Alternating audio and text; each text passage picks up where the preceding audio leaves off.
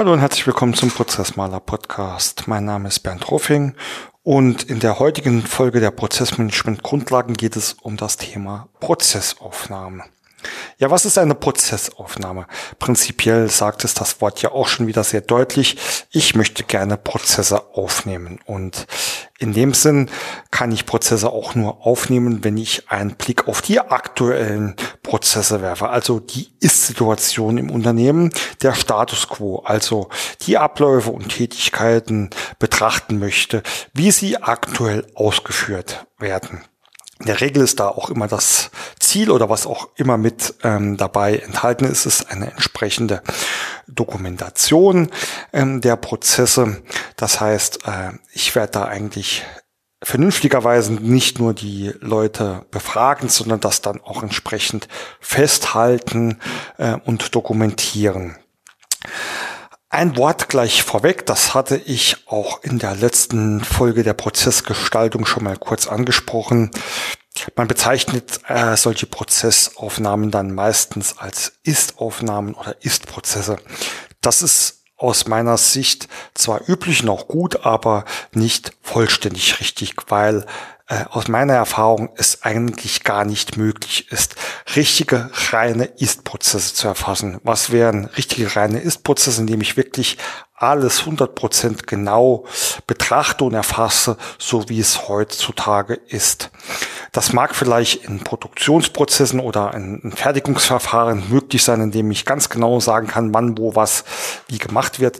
Im Bereich der Geschäftsprozesse ähm, ist es oftmals so, dass man da ja keine wirklich wahren Informationen kriegt, sondern die Leute, ähm, die es erklären, vielleicht auch nicht besser wissen und immer so ein Stückchen weit, ja, das hätte ich gern eigentlich so oder sollte so laufen oder früher haben wir das so gemacht oder eigentlich sollten wir es so und so machen, aber ich mache es so und so. Also man bekommt da sehr, sehr viele Varianz da rein, weswegen ich immer auch darauf hinweise, ja, ein reines Ist-Bild werden wir nie kriegen. Wir müssen ähm, halt herausfiltern können, was davon jetzt die wichtigsten Tätigkeiten, Aufgaben sind, die wirklich so gemacht werden und wo da vielleicht schon ein Stückchen weit, ja, Wunsch der Vater des Gedankens ist. Naja, ähm, wie kann man Prozesse aufnehmen?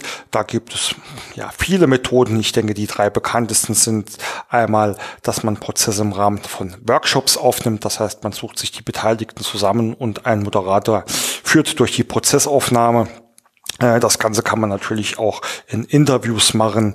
Äh, das heißt, ich suche mir einzelne Gesprächspartner heraus und gehe mit denen Schritt für Schritt die Abfolge durch und ähm, erfasse das. Und ähm, was auch sehr bekannt ist, das Thema Beobachtungen.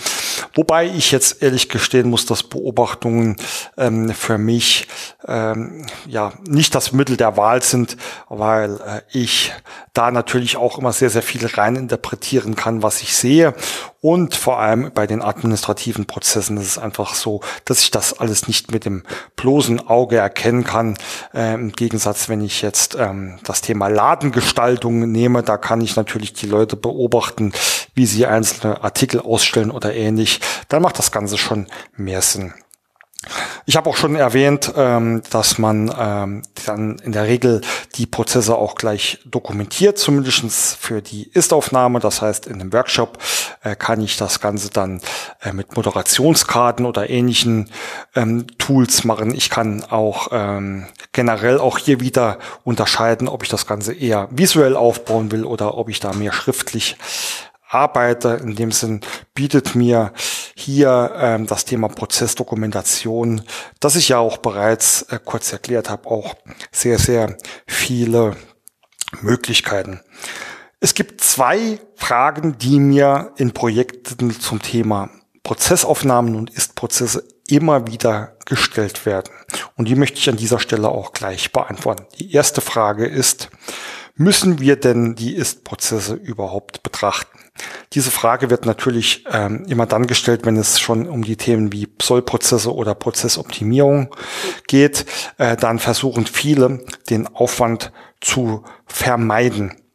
Ähm, da noch Zeit oder Ressourcen in das Thema Ist-Prozessbetrachtung zu stecken. Ähm, kann ich prinzipiell verstehen. Andererseits ähm, erläutere ich das immer am Beispiel eines Navigationsgeräts im Auto. Ähm, wenn ich dort ein Ziel eingebe, dann äh, brauche ich die aktuellen GPS-Daten. Nur so kann mir das Navigationsgerät die richtige Route berechnen, beziehungsweise auch verschiedene Routen vorschlagen. Das heißt, ein Ziel äh, in einem Navi kann niemals optimal erreicht werden, wenn ich nicht den Ausgangspunkt kenne. Und so ist es bei der Prozessoptimierung und Gestaltung auch. Ähm, ich brauche immer irgendwie äh, eine Standort, ein paar Standortdaten, damit ich die besten Routen betrachten und bewerten kann. Ähm, in diesem Sinne also meine Frage, äh, meine Aussage immer klar, ja, wir müssen auch die ähm, Ist-Prozesse äh, betrachten. Ähm, die, die Frage, die dann äh, hinten herkommt, ist halt auch dann immer, ja, wie detailliert muss denn sein? Und ich glaube, genau da ist es wichtig, äh, entsprechend, entsprechend zu agieren und reagieren. Denn äh, hier kommt es dann wirklich auch auf das Ziel der Prozessdokumentation an. Wenn ich ähm, Prozesse ähm, aufnehmen möchte, um Handlungsfähigkeit herzustellen, also um den Mitarbeitern genau zu sagen, was, wann, wie gemacht wird, wer es tut, womit er es tut, dann muss ich das natürlich sehr, sehr ausführlich tun. Ja, an dieser Stelle habe ich ähm, kaum ja kaum Möglichkeiten, da sehr viel einzusparen. Ähm, aber wenn das Ziel dann die Prozessoptimierung ist, dann ist es natürlich nicht mehr notwendig, dass ich alle Details bis zum letzten Punkt mit aufgenommen habe. Denn vieles davon wird sich vielleicht im Rahmen der Prozessoptimierung äh, von allein erledigen oder auch ersetzt werden. Das heißt, in solchen Fällen ähm, empfehle ich immer, nehmt doch die Prozesse grob auf mit den wichtigsten Infos, damit ihr ungefähr ein, eine Idee habt, wie es heute läuft. Das lässt sich in der Regel auch sehr, sehr schnell und ähm, ohne große ähm, ohne großen Zeitaufwand erledigen. Aber man hat etwas in der Hand, ähm, auf das man sich berufen kann, auf dem man seine neue Ideen, seine neue Prozesse aufbauen kann. Und man hat später in der Umsetzung oder in der Veränderungsphase ähm, ein deutliches Indiz schon, wo muss ich denn jetzt nochmal tiefer ähm, einsteigen, wo muss ich denn nochmal detailliert die Prozesse beachten, um sie wirklich auch sauber umsetzen zu können. Und das ist dann ein Win-Win wirklich für alle Beteiligten.